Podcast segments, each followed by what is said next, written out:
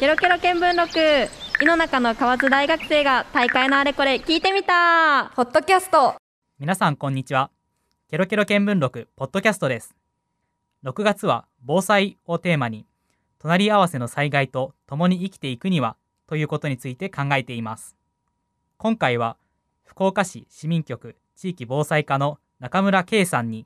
今回のテーマについてリモートインタビューをさせていただきました。それではインタビューの模様をお聞きください。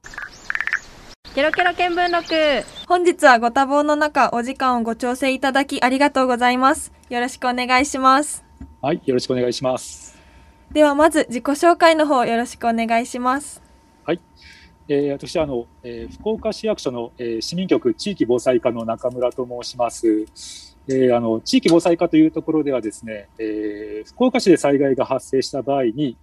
え市民の皆さんが避難所にあの避難してこられますけども、ま、その避難所の運営がスムーズにできるようにするための、え準備ですとか、え大きな災害となった場合にはあの水とか食料が、え不足してきますので、え災害時に必要となるあの食料などの、え物資の確保などを行っております。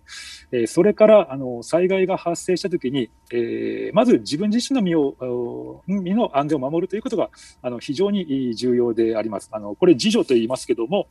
えーまあ、市民の皆さんが自分の身や家族の命を守るための事前の準備ができるよう、えーまあ、出前講座ですとか防災教育とか、まあ、そういったことであの啓発に取り組んでいる、えーそういう職場で、えーあります。ありがとうございますと災害には地域性があってその土地その土地で起こる災害の種類も異なってくると思いますそこで私たちが住む福岡市で一番見られる災害についてまたその特徴も教えていただきたいですはい。えー、とそうですね、あのまあ、福岡市というか、えーとまあ、ここ近年、まあ、九州で起こっている災害で言いますと、平成28年の熊本地震ですとか、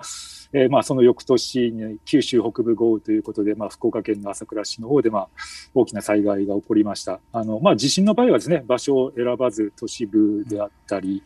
えー被害が起きてますけども、あの雨の場合っていうのは、えーまあ、川の近くであったり、えーまあ、朝倉市の場合は特にまあ山手の方ということで土砂崩れとかいうことでですね大きな被害が起こってますけどもあの福岡市でまあ最も多く見られる災害としましてはやはり、えー大雨とか台風による、まあ、風水害というものになります。えーまあ、大雨の影響で、えー川が氾濫してあの町が浸水したりですとかあの山間部ですとか、丘陵地などで、まあ、土砂崩れが起きたりとか、まあ、こういうものが、えー、と想定をされます。それから、あのまあ、一番多く見られるのは今言いました風水害なんですけども、えー福岡市にはあのケゴ断層という活断層があります。うん平成17年に、えーまあ、地震起こりましたけども、えー、とまたあのこのお断層のおですね、えー、と動いてない部分がありまして、まあ、今後震度6強の以上の地震がいつ起きてもおかしくないという状況に、えーあります。ありがとうございます。えっと、先ほど風水害の方で山間部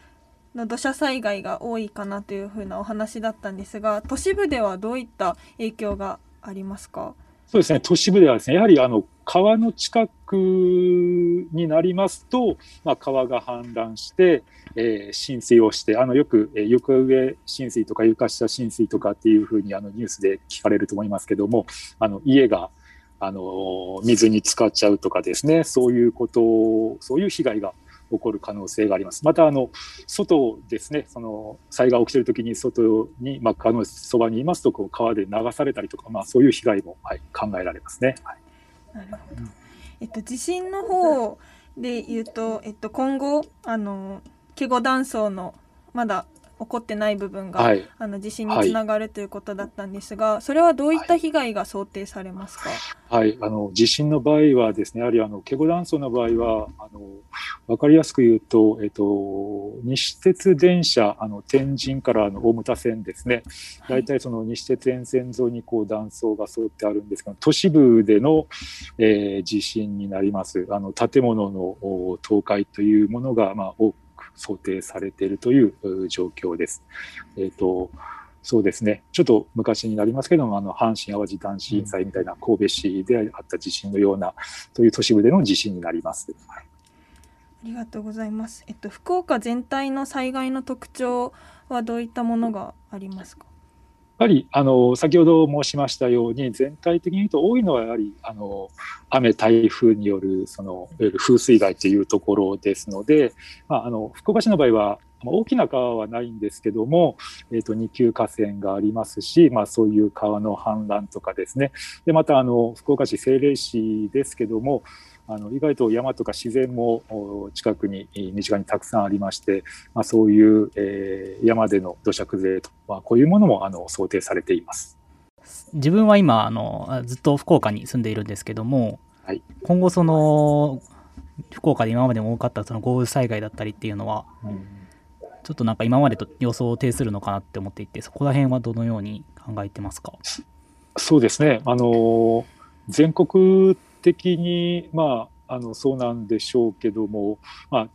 あの温暖化が原因ということで雨が激しく降ったりですとか、まあ、台風もですね大きく、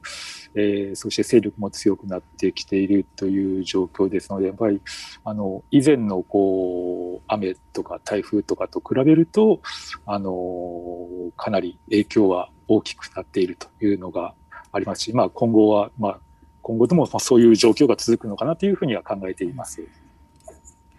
ありがとうございます。それでは2つ目の質問に移りたいと思います。先ほど伺った福岡市の災害の特徴については、えっと、知ることができたかなと思うのですが実際に風水害のような災害が起きた際、えっと、私たち九州大学のあの学生なんですが、まあ、伊都キャンパス周辺に住んでいる私たちができる備えとしてどのようなものがあるのか教えていただきたいです。えーと、そうですね九州大学の伊都キャンパス西区の方にございますけれどもやはりあのえーと、糸キャンパスの周辺、まあ、山もありますし川もそばにあるかなと思いますけどもまずはですね、えーと、皆さんあの自分がお住まいの、まあまあ、ご自宅ですね、あのその場所が災害リスクがある地域なのかどうかっていうのを確認していただきたいと思います。あのハザードマップというものがありますので、そこで、えー、自分のお住まいのところがですね、洪水浸水の想定区域に入っていないかとか、土砂災害警戒区域に入っていないかとか、まあ、こういうものをまずは確認をしていただきたいと思います。で次に、はい、あのー、やっていただきたいのは、あのまあ避難場所、実際災害起きたときに、えー、避難する場所を事前に確認をしておいていただきたいと思います。あの避難場所ですとか、えー、避難経路ですね。で、あの避難所だけではなくて、まあ、避難所に避難することだけがあの避難ということではなくてですね、あのまあ、避難所以外にも、えー、安全が確保できる、えーお友達の家ですとか親戚の家とか、まあ、各自の状況に応じたあの避難場所というものを確保しておき、えー、しておいていただきたいというふうに思ってます。はい、あとはあとですねまだ2つほどあるんですけども、はい、その次にですね、はい。えーまあ、災害に備えてあの必要なものをあの備蓄をしておいていただきたいと、必要な物資をですねあの揃えておいていただきたいということですけども、えー、最低3日分のですね水食料それからあの携帯トイレとかですねトイレットペーパーとか、はい、あのまあえっと、スマホの充電用のバッテリーとかですね、あとまあ懐中電灯ラジオそれから、まあ、常備薬とか、まあ、こういうものを備蓄をしておいていただきたいと思います。はい、あと最後にですけども、えー、災害が発生したときにはですね、やはり速やかにあの情報を収集して、まあ、状況を把握するということが非常に重要というふうに考えてますので、あの福岡市の防災メールとかですね、あの福岡市の LINE の公式アカウント、まあ、これに登録しておいていただけると、災害時にも情報が配信されますので、はい、情報収集に役立つと思います。はい、以上のようなことをあの事前に準備しておいていただけたらいいかなというふうに考えています。はいえっと、かなりたくさん教えていただいたんですけれども、ね。はい、えっと、なんか私たちもその辺のあのことはいろんな方から聞くんですがやっぱりどうしても、まあ、身近に感じられないというか、うん、まあ、どうやって実際に動き出せばいいのかなっていうところが正直ありましてなんかそういった防災から離れてるというかあまり身近に感じてない学生にとって一番初めにできること、うん、まあ、とっつきやすい点はどこにありますかね？そうですね。あの、まず、まあ、先ほど言ったあの備蓄っていうところで言いますと、なかなかこう3日分を揃えるとかっていうのは、まあ、ちょっとハードルが高いのかもしれませんけども、あの普段まあこう家にこう食料とか、例えばえー、なんでしょう、カップラーメンとか袋ラーメンとか、まあ、あのパンとかですね、はいいろんなその、買い物して、こう、ストックされたりしてる方に思いますけども、まあ、少し多めに買っておかれて、食べたらまたすぐ補充するっていう形で、まうん。あ、あの、ローリングストックとかっていう言い方するんですけども、まあ、そういうことで、あの、少し何日分かこう、常にあるような状態を保って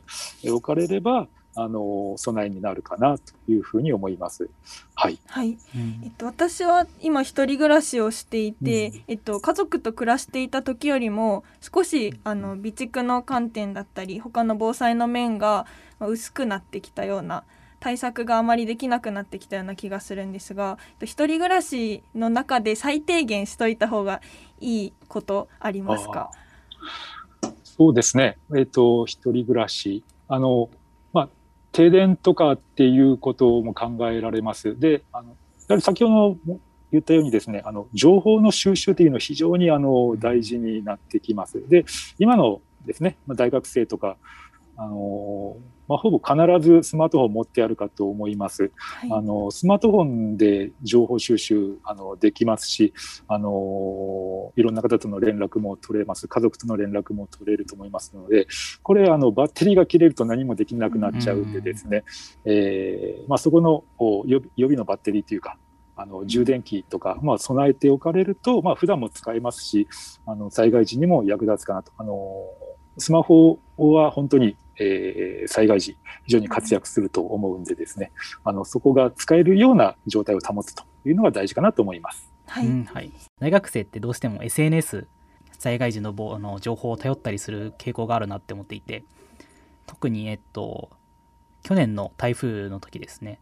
はあの窓にガムテープを貼るかどうかみたいなのとかはあ結構 SNS 上で議論というかどうするっていう感じのことを話していた人たちがたくさんいて、そういったところのその SNS での情報収集といったところで気をつけるとかどこら辺に注意したらいいのかっていったところは何かありますでしょうか？そうですね、気をつける、えーっと、あると、あの、まあ、災害時よく言われるのは、あの、フェイクニュースとかっていうのをよく言われたりはしますけども、まあ、そこの、まあ、何でもかんでも、こう、鵜呑みにするんではなくて、やはり自分の、その、なんでしょう、頭で判断して考えて、えー行動するということは大事かと思います。もちろん情報も大事なんですけど、まあ、そこでの情報の取捨選択といいますか、あの必要な情報で、えーまあ、正しい情報に基づき、えー行動していくっていうのが、まあ、大事なのかなと思います。あとは、やはり、あのーえっ、と、まあ、市ですとか自治体、まあ、公的機関が出す情報っていうのは、あの、確かな情報ですので、まあ、そういう情報を収集できるようにですね、あらかじめ、まあ、先ほど言ったような防災メールとか、まあ、LINE の方はだいぶたっつきやすいのかなと思いますので、市のアカウントにですね、登録していただけるといろんな情報が入りますので、あの、ぜひ備えていただきたいというふうには思ってます。えっと、私、えっと、災害のアプリを一つ入れてるんですけど、えっと、地震速報の時みたいにやっぱりその警告音みたいなものが鳴るわけではないじゃないですか。通知で収まってしまうはいはい。ので、どうしても気づかなかったり、まあ、どれぐらいの危険度なのかなっていうのがわからないんですけれどもその危険さっていうのを感じるための工夫とかは何かされてますか？まずは、あの、気象警報を把握できるように、えー登録をしておくということですね。あの、雨の場合は、まず、大雨注意報とかっていうのが気象庁、気象台から発表されます。で、我々、その警報とか、えーそういうのに基づいて、あの、災害対応を始めるんですけども、大雨注意報から始まって、まあ、警報っていうふうに上がっていくんですけども、まずその段階で雨がどんな状況で降っているのかっていうのの情報を取れるようにしておくっていうのがまず一つ。それと、えっ、と、自治体が発表する、あの、避難情報っていうやつですけど、あの、皆さん避難勧告とかっていう言葉は聞かれたか、聞かれたことあるかと思うんですけども、はいはい、今年ちょっと法律も改正して、避難勧告っていう言葉はですね、使わなくなったんですけども、高齢者等避難っていうのと避難指示っていうのをですね、避難が必要な地域にはこう発令するようにしてるんですね、自治体としてですね。それもあの、防災メールですとか、まあ、LINE とかでも通知できるようにしてますので、それが来たら、お住まいの地域の方は、あの、避難を開始をすると。まあ、避難指示までにはもう避難を終えるというようなことになってますので、そういうところで、災害の情報というか、危険度をですね、把握をしていただくというようなことになりますね。その今のその避難指示とか勧告だとか、そういったところが出て、出た段階で判断すべきなのか、それともそれより前に判断した方がいいのかとか、まあ、その場合はどういった基準を設けたらいいのかとか、そういった話は何かありますか？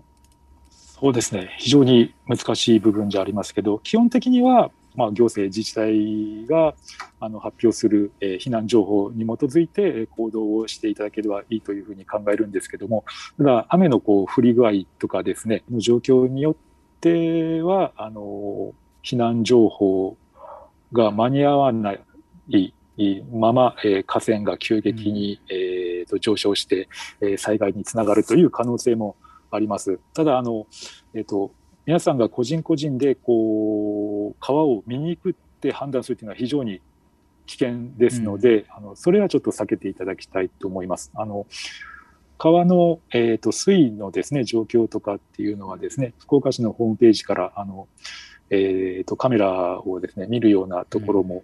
できますので、うん、まあ、そういうところでお近くの川の状況を見てあの、まあ、判断して避難するっていう考え方も、はい、ありかなというふうには考えます。うん、ありがとうございます。最近福岡にあの限らず多くの場所でコロナウイルスが再流行しているかと思いますこうした状況の中でもし自然災害が起きてしまった時に行政側としてどのような対応を取ることが想定されていますでしょうか？はい、えー、そうですねコロナということで、まあ、昨年からそうなんですけどもあのー、まあ、新型コロナウイルス感染症がまあ流行するというこういう状況の中で、まあ、災害が発生した場合、えー、まずあのえーと、我々、えー、としてはですね避難所をあの開設することになりますので避難所において